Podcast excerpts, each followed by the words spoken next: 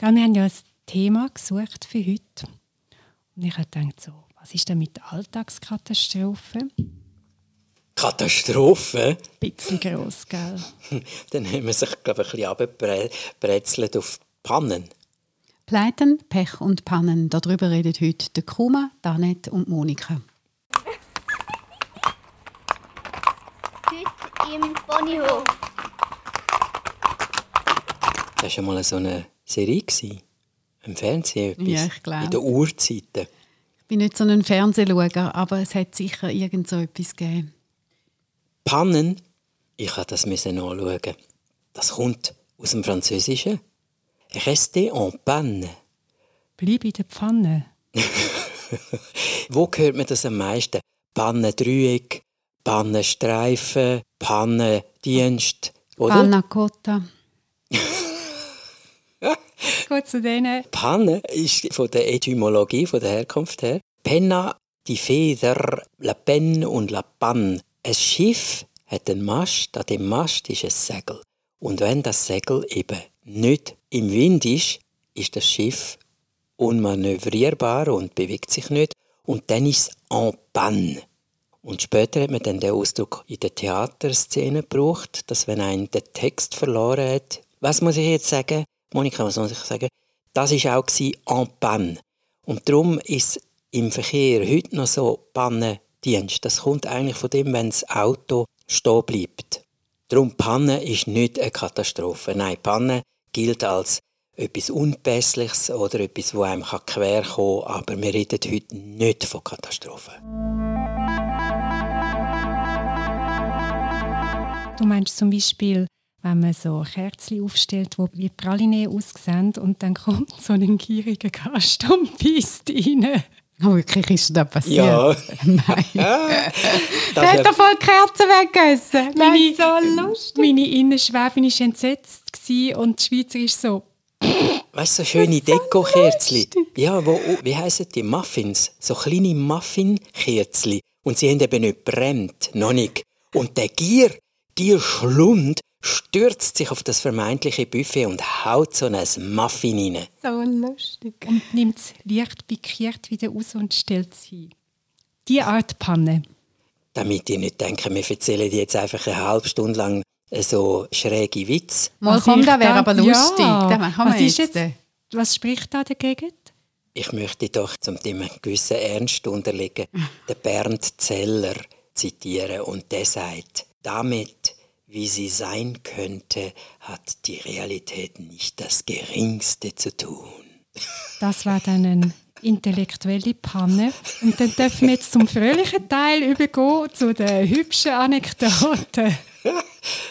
Eine intellektuelle Panne. Ja, das ist auch eine Panne, wenn du einen Moment lang denkst, was? Ich meine, ich habe alles verstanden, aber irgendwie doch nichts. Der Bernd Zeller ist ein Karikaturist, der tiefgründige Sprüche macht. und auf Abgründe hinweist. Und manchmal tönt es dann so, wie wenn er etwas verkompliziert, wo schon kompliziert ist.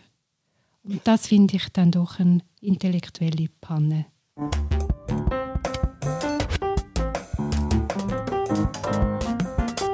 Aber jetzt, hey, Leute, dort mit den Ohren, die hören, Pannen passieren ja immer uns, euch, jemandem. Und wenn man da dazu nicken kann, muss man sagen, ja gut, und wie reagierst denn du auf eine Panne? Und dort wird es ja auch interessant. Aha, okay. Wie, wie gehe ich um mit Pannen? Ich gehöre zu den Typen, die an einem Freitagabend gehe ich in mein normales Lokal für ein paar Bier und irgendwann am Montag wache ich dann in Singapur auf und habe einen Vollbart. Das ist ein Touch. Ja. Ich bin einmal auf der Autobahn stehen geblieben, auf der dritten Überholspur. Und nachher sind wirklich alle Zeiger so abgegangen. Scheibenkleister, kein Benzin mehr. Meine Benzinuhr hat nicht richtig angegeben. Auf den Pannenstreifen. Und dann habe ich nur gewusst, oh oh, da ist ein Bus. Und irgendwie habe ich so realisiert, ah, ein bisschen weiter vorne hat es glaube ich, noch so eine Raststätte gehabt. Und wenn ich doch jetzt auf den Pannenstreifen zurückrenne, dann äh, finde ich doch sicher jemanden, der mir schnell Benzin geben kann, dass ich da wieder weg bin. Warnblinker rein, steige aus und renne auf den Pannenstreifen zurück, wirklich joggend, im Mantel. Und alle haben gehupet und mir gewunken, bis ich realisiert habe, dass ich einen knallroten Mantel angehe mit so einem schwarzen Kunstfell, so wie ein Samichlaus hat. Und es war Samichlaus-Tag. so lustig. Und als ich es gecheckt habe, dass die denken, hahaha, irgend so ein Samichlaus ohne Bart ist da unterwegs, habe ich es so amüsant Ui. gefunden. Ja. Ui. Und das hat mir dann tatsächlich jemand geholfen. Ohne Bus bist du weggekommen? Ja, ohne mm. Bus. Mit ein bisschen Notbenzin von jemandem und nachher konnte ich wegfahren und danken, alles wieder gut gewesen. Hören dir Liebe, Joggen, Joggen hilft. ja. ja, weil du dann doch ganz anders fokussiert bist. Dann kannst du ja nicht fluchen. Du hast keine Zeit mehr zum Denken, so blöd und und kann ja nur bei diesem Auto passieren, hätte ich jetzt auch machen Der Umgang mit Pannen hängt manchmal auch ab, wie wie reagiert. Ich hatte eine furchtbare Panne in einem Geschäftsessen. Mein Chef und über ganz wichtiger, eine Chefin aus England, wir reden hier von der Visa, Visa Kreditkartengeschäft. Mein Chef und eine Chefin aus London, die extra eingeladen ist, und ich als Assistent vom Chef, wir gehen essen am Mittag. Ein bisschen gediegen mit so kleinen Töpfchen, wo ein Butterli drin hat. Ja.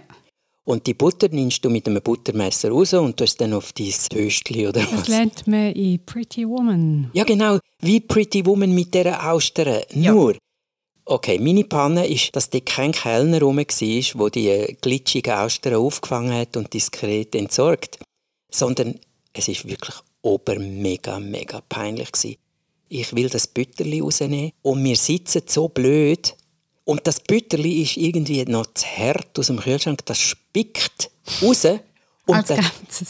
als Ganzes. Und das kleine Butterkügel, wie ein Kriesi, so groß, platsch auf Seidenkleid vom, oh, von der Chefin von London. Und mir ist das Herz stillgestanden. Mir ist, es ist so schlimm gewesen. Mhm. Aber auch keine Katastrophe, sondern eine Panne. Die Engländerin, ich, ich nehme im Nachhinein, habe ich gedacht, die arbeitet im englischen Geheimdienst. Die Engländerin hat in einer Zehntelsekunde, wo die Butterkugel ihre Seidentuch auf dem Schoß berührt, hat die das weggespickt. Ah, weiter, wieder ja, am Boden. Ja, ich habe so etwas noch nie gesehen. Patsch, sie hat es irgendwie im Flug gesehen, wie der Messi im Fußball und das Kügel, es hat keine Spur hinterlassen. Es ist fast unglaublich. Ah. Der Chef und ich sind beide so, oh. Okay, das war sicher Mutter, weil sie so eine gute Reaktionszeit hat. Hat sie gedacht, ah, der Kleine da wieder, macht wieder ja. Scheiß am Tisch, die ist sich sicher gewöhnt. Ja, und Oder dann, Tennis. Und dann ja. hat eben der englische Humor geholfen. Also es hat sich aufgelöst, dass es nicht eine Katastrophe geworden ist, sondern eine Panne geblieben. Und seitdem, kannst du ja glauben, bin ich mit diesen Butterkügeln extrem achtsam. Wenn jetzt die Butter dort gelandet wäre, hätte es ja so einen Fettflecken gegeben und so Fettnäpfe treffen. Das ist eigentlich auch eine meiner Spezialitäten. Dort, wo es ein bisschen heikel ist, dort äh, kann ich sehr gut drinstehen. Und, also äh, extra? Nein, natürlich nicht. natürlich nicht. Aber du, du sprichst stehst. irgendetwas an und dann denkst du, ouch, nein, das ist jetzt voll falsch gewesen. Wo die ersten Generika gekommen sind, haben alle Originalhersteller mega Schiss und gefunden, ihr ganzes Geschäft bricht weg und sie werden keine Packung mehr von ihrer Originalsubstanz verkaufen, weil alle jetzt das billige Generika wollen. Und dann sage ich so zu einem, ja, aber wieso habt ihr denn so Angst? Ich meine, ihr macht Forschung, das ist das Originalprodukt. Die Generika-Hersteller die müssen dann das auch noch in die gleiche Galenik herbringen und da habt ihr jetzt vielleicht sogar einen Vorteil, weil die ist ja noch patentgeschützt. Und zudem, wenn du die Wahl hast, zum einen BMW kaufen oder einen Kia und beides vermagst, kaufst du ja auch nicht einen Kia, oder? Weißt du, so, ja. will so ein Beispiel machen und dann schaut er mich an und sagt, ich habe im Fall einen Kia. und ich, oh Gott! Oh. Und da kannst du nichts mehr sagen. Du Nein. musst einfach sagen, mm, sorry, kannst du nicht einmal mehr schön schwätzen. Nein, man kann es nicht mehr korrigieren. Oh Mann! Oh. oh. Dann, ja. ja, dann musst du darauf vertrauen, dass eure Beziehung so gut ist, dass er einen BMW kauft. Oder der Boden aufgeht unter dir und du ja. schnell kannst abtauchen, oder? Wow.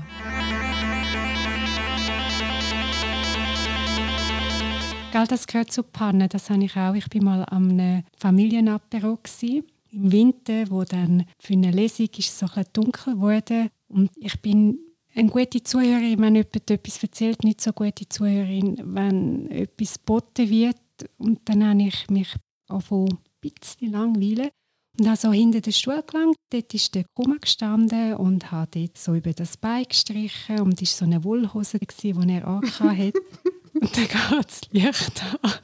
Ist gar nicht er Nein. Es war ein anderer Mann. Oh, ist das auch Boden auf und weg, bitte, schnell. Und der Mann hat, hat er etwas gesagt? sehr nachher? positiv reagiert. Der Mann hat gesagt, oh, ist das angenehm gewesen. Ich habe mich noch gewundert und ich so...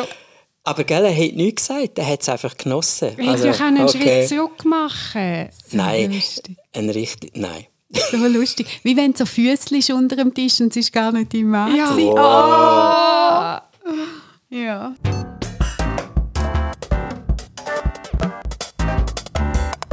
Und dann psychologisch, was passiert, wenn man wirklich so in einem Fettnapf ist, wenn man dann Kia gesagt hat und der andere hat Kia, dann kommt Scham.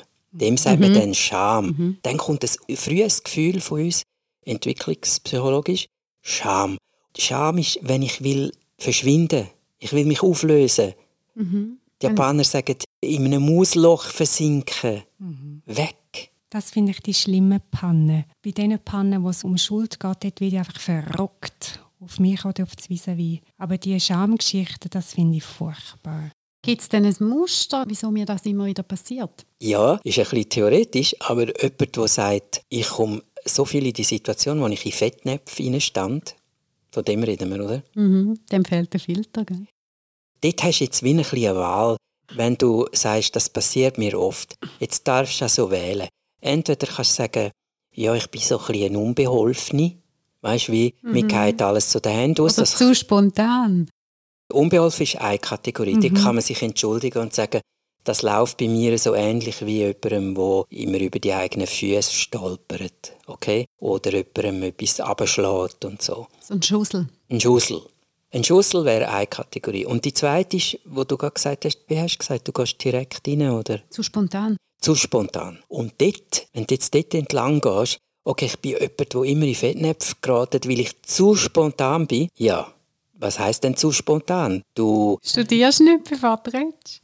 Zum Beispiel. Das heißt, dort kannst du auch wieder wählen. Eine Erklärung ist, wenn jemand sagt, ich bin halt zu spontan oder wie die Leute auch gerne sagen, ich bin halt so direkt. Aber weißt du, gewisse Sachen kannst du eben echt auch nicht wissen. Da hast du eine Kundin, hast mit der immer telefoniert und die hat Müller geheißen. Und plötzlich hat es geheißen, ah, sie hat den Namen gewechselt, sie heißt jetzt Brenner. Mhm. Und dann telefonierst du das erste Mal mit ihr und dann sagst, ah, ich habe gehört, sie haben den Namen gewechselt, darf man gratulieren, haben sie geheiratet? Dann sagt sie, nein, ich bin frisch geschieden. okay. Aber da hätte sie ja dürfen announcen. Ja. Also mit dem muss sie auch ein bisschen rechnen. Ja. Es gibt sicher solche Fettnäpfe und Pannen, wo du einfach nicht kannst vermeiden weil sobald du etwas sagst, bist du schon drin. Zum Beispiel das mit dem BMW-Kia-Vergleich, finde ich, dort musst du dir nichts vorwerfen. Mm -mm. Dort kannst du nicht sagen, ich bin zu gächin oder zu direkt. Mal, aber es war ein wertendes Beispiel, das ich gebracht habe. Das hätte ich nicht so machen müssen Gut, fangen wir hinten an. Was kann man machen? Wenn es wirklich um etwas geht und du willst wirklich vermeiden, in einem Fettnapf zu stehen, red nur positiv. Mach kein Urteil, mhm. mach keine Bewertungen, mach kein Aber, kein Entweder-Oder. Red ganz freundlich über alles. Aber das kann auch schief gehen. So habe ich doch an einem Kongress haben einem Professor gesagt, je, ich habe gar nicht gewusst, dass ihre Tochter auch Professorin ist, so eine herzige. Ah, das war seine Frau. Nur positiv, ja.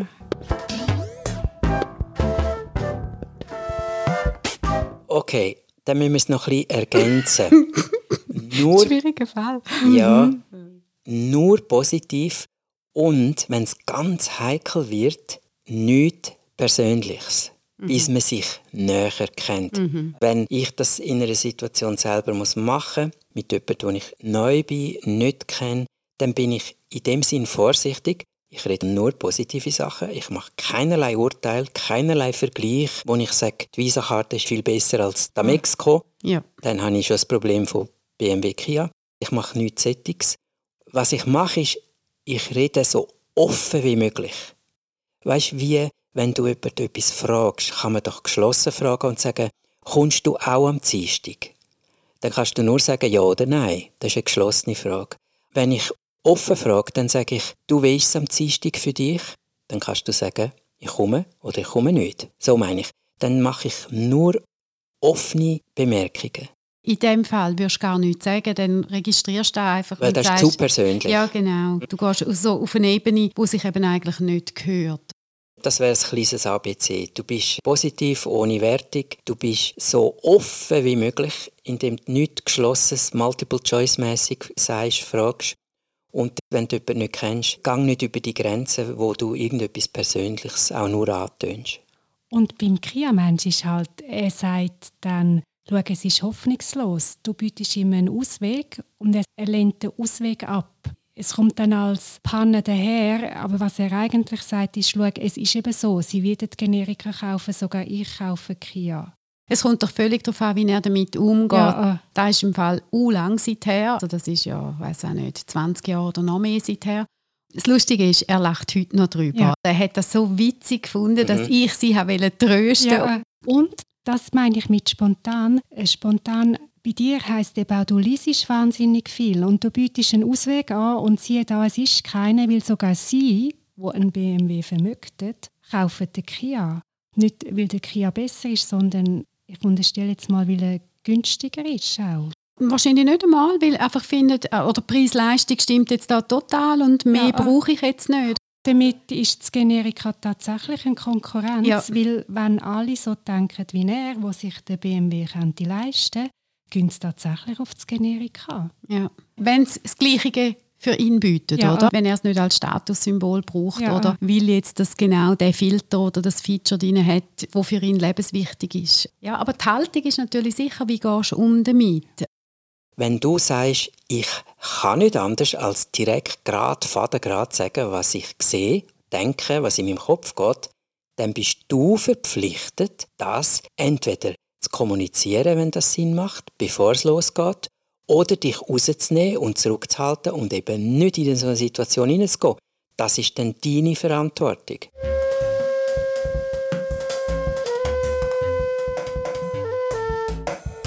Ich habe das schon mal erlebt mit einem Manager, der in ein Assessment ist für eine neue Superstelle als Chef. Und als der reingekommen ist, haben wir alle gedacht, okay, ein Berufsmilitär. Mindestens ein Oberst im Generalstab.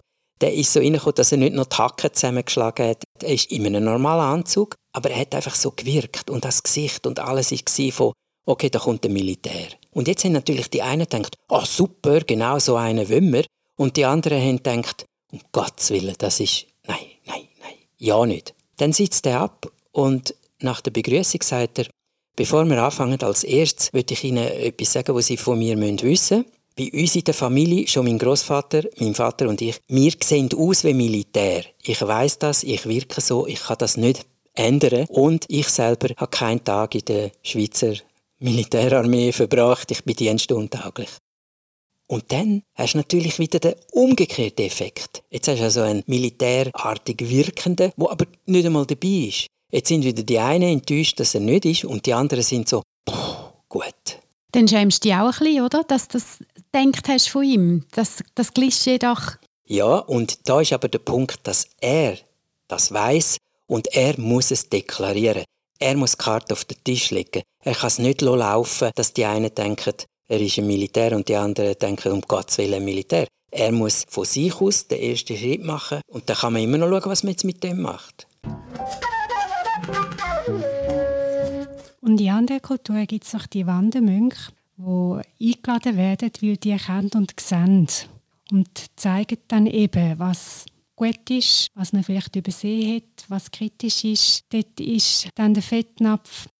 Dass man sie sehr schnell wieder will loswerden Ja, die kommen nur kurz zum schauen und meckern. Für die sagen dann die, die kritisiert werden. Und die sagen auch, schau, dort in der Küche ist einer, was macht der dort? Mhm. Wieso ist der dort und nicht jemand anders? Und was macht denn der Hofnarr? Der Hofnarr hat die Funktion, weil er das darf. Und er ist ja auch speziell angelegt und speziell lächerlich. Er muss ja für das einen Preis zahlen. Er darf Zeug sagen, wo man halt sonst nicht sagen kann. Heute machen das ja die Stand-ups, die Comedians. Mhm. Das sind ja eigentlich die jetzt überhaupt nicht mehr lächerlich, sondern die bringen uns zum Lachen, indem sie Sachen so krass aussprechen. Die gehen exakt im Fettnapf rein. Mhm. Und dort merke ich dann auch den Unterschied. Es gibt solche, wo ich mich fremd schäme und weiß, oh, oh, da spricht er etwas an, was mir so unbehaglich ist, dass ich mich gerade auflöse. Und solche, wo ich mich mit empöre oder mitlachen kann.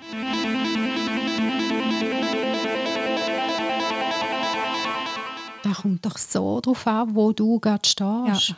Du kannst in einer Gruppe so cool lachen über etwas und weißt, es ist jetzt schwarzer Humor und im Hinterkopf weisst aber, oh, zum Glück ist jetzt niemand in dieser Gruppe, wo das irgendwie gar könnte treffen, weil es kann ja immer der Schuss hinten rausgehen. Mhm. Mhm. Und darum lohnt es sich auch zu schauen, was habe ich für eine Haltung, wenn ich tatsächlich in einen Fettnapf tritt. Und alle Jungen, die die Film schauen, wo die Helden wirklich bis zum Hals in den stecken, machen noch einen Spruch, machen noch einen Witz. In der schlimmsten Situation machen sie noch eine ironische Bemerkung. Das ist eigentlich sehr gut. Ja, weil dort geht der Spalt auf, in mir und in den anderen. Wenn ich nur mit der Scham bin, löse ich mich auf. Wenn ich einen kleinen Witz anbiete, dazu geht es weiter. Mit Humor kommt man fast zu jedem Napf raus. Und wenn nicht, hat man wenigstens einen freundlichen Übergang. Zum wieder ein bisschen besänftigen. Du kannst wenigstens wieder so ein bisschen Wellen entgegenschlagen durchs Lachen. Wie ist denn das auf dem Ponyhof mit der Panne? Die erkennen keine Scham. Haben die Panne? Nein. Doch. Mal. Der Nevin ist letztens in einer Katze nah im Engadin. Jetzt stehen die Häuser so mega eng beieinander. Und dann, die Katze nervt dann einfach ein bisschen, das ist die Nachbarskatze. Und sie hockt immer so genau vor der Tür. Und sie hat schon ein bisschen den Ausdruck, le, le, le, le, du verwünschst mich eh nicht. Und wenn er näher bei ihr wäre, würde er nichts machen. Aber durch das, dass sie immer wegrennt, äh, löst das natürlich bei ihm aus, dass er ihr hinterher will. Auf jeden Fall die Katze zwischen diesen engen Häusern und die sind wirklich eng, ich kann fast nicht drinnen stehen, rennt dort durch, er hinten an und ganz zuhinterst ist es so eng, dass es nur noch so ein kleines Loch hat, dass die Katze gerade durch und er hat voll den Kopf angeschlagen dort. Oh. Ja, wenn er keine Scham hat, dann hat er wenigstens gedacht, ouch. Tiere können sehr wohl auch in Fettnäpfe treten. Auch wenn eine Katze auf den Tisch läuft und Vase kippt, aber man sieht es, ja. Es ist ihr unangenehm. Ja, nicht. Aber man doch schon ein bisschen, ja. dass sie ja. denkt, utsch, sie verschreckt, weil ja. es natürlich klopft. Mhm. Und gleich ist es unbehaglich, ist anders, als wenn sie etwas gezielt umhaut. Manchmal ist doch auch, wenn du mit den Hunden spielst und sie verwischen statt Schnürli, verwischen deine Finger. Meinen ist das wirklich peinlich, weil ich sage dann auch mhm. und dann siehst du, wie sie so ein Meidenverhalten haben, wie sie merken, oh, bisschen wie, sorry. Das ist nicht gut gewesen. Ja, das war nicht mhm. gut. Gewesen. Ich weiche, glaube gescheiter einmal. Mhm. Mhm. Wenn du selber betroffen bist, ist es dann eben ein anders. Wegen dem roten Mantel. Ich bin mal mit einem roten Mantel und einem schwarz-roten Hut zum Zug ausgestiegen. Und der Kummerbär wollte mich abholen. Ich habe das nicht gewusst und ich muss an ihm vorbeigelaufen sein, in einem knallroten Mantel. Und das ist eines von mehreren Beispielen, wo ich seitdem felsenfest überzeugt bin, dass die Annette sich unsichtbar machen kann. Weil alles andere ist keine Erklärung, weil ich bin mit offenen Augen dort und warte genau am richtigen Perron und sehe sie nicht. Aber hallo? Du hast eben wahrscheinlich so glamourös ausgesehen, dass er denkt hat, ah nein, das ist nicht meine Frau. Du hast dich so verwandelt in eine Prinzessin. Ich hätte sie tot sicher gesehen. Ah, sie hat sich sicher. unsichtbar gemacht. Sie ist an mir vorbei. Krass. Ist das eine Panne? Ja, das war eine Panne für dich, für mich nicht. Ich habe mich dann amüsiert, nachdem ich die ersten Vorwürfe kann, ähm, abwenden weil ich bin dort war, wo ich gesagt habe, dass ich bin. Ich hatte eine Wahrnehmungspanne. Ja. Okay. Eine üble Wahrnehmungspanne. Nicht schön. Darum bei Pannen kommt ja sofort die Frage, wer ist schuld? Er ist verantwortlich.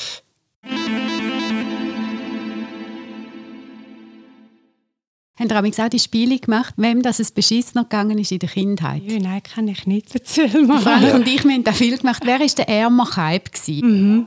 Und dann habe ich erzählt, ja, ich bin mega arm, gewesen, ich habe nie ein neues Velo bekommen. Das Einzige, was ich mal bekommen habe, ist von der Tante Meinrade der alte Rücktritt, wo noch so Mhm. weißt Rück, also die Netzleine dran mhm. hat. Und den habe ich gehabt, mit dem habe ich müssen in die Schule fahren, mit so einem Rücktritt. Und dann sagt er, ah, das ist ja noch überhaupt nichts. Ich habe sowieso nie ein neues Velo bekommen. Ich bin der jüngste von vier Kindern. Gewesen. Und ich habe mal wählen, mein Velöli, das ich jetzt in vierter Generation dem von meinen Geschwistern geerbt habe, herlegen, weil ich rasch haben musste ins Haus zum zu bisseln. Und als ich zurückkomme, war in der Zwischenzeit die Müllabfuhr dort gewesen und hat mein Velo gerade mitgenommen. Nein. so alt war es, gewesen, dass sie haben, das ist sicher zur Entsorgung da. Übel. Mhm. Und so kannst du das eben so ein bisschen aufsteigern, wer immer noch ärmer und noch ärmer und noch ärmer war. Und heute lachst du natürlich darüber und findest das so lustig. Aber dort hast du es vielleicht dann eben nicht so lustig Ja, gefunden. ja. Und das ist doch auch etwas Typisches für Pannen.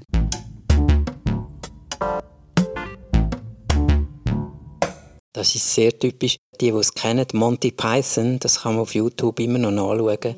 Der mit dem toten Papagei, der dann immer weitergeht und weiter und noch schlimmer und so. Auch der Mr. Bean lebt ja von Pannen. Er ist ja nie die schuld. Er verursacht es sogar, aber er ist überhaupt nie verantwortlich dafür. Am schlimmsten finde ich die Pannen, die in so eine positive, strahlende Geschichte passieren. Wir sind mal mit dem Wohnmobil unterwegs gewesen, und dann sind wir an einem wirklich wahnsinnig schönen Campground gewesen, haben alles eingerichtet. Kuma geht in die Facilities und ich da etwas auf den Herd, gehe raus und tatsche so die Türen zu in einer Freude. Jetzt sind wir an einem guten Ort und wo ist der Schlüssel? Nicht draußen, sondern drinnen. I, und die Und- etwas auf dem Herz. Ja. Ja, und dann Gas. kommt eine ziemlich bleiche Annette kommt zu rennen, dort wo ich das Geschirr abwasche. Und sagt, was Sache ist. Und jetzt könnt ihr euch das vorstellen, wir haben einen geschlossenen Camper, wo Gas ausströmt, wo brennt, Wo Wasser oben drauf ist mit etwas drinnen. wo verdunstet. wo die Verkinder sagt, es brennt, es brennt jetzt dann gleich. Der ganze Wagen wäre in Flammen aufgegangen, sobald das Wasser verdunstet ist, weil das Gas weiter brennt. Ja. Es wäre vermutlich explodiert oder mindestens abbrennt.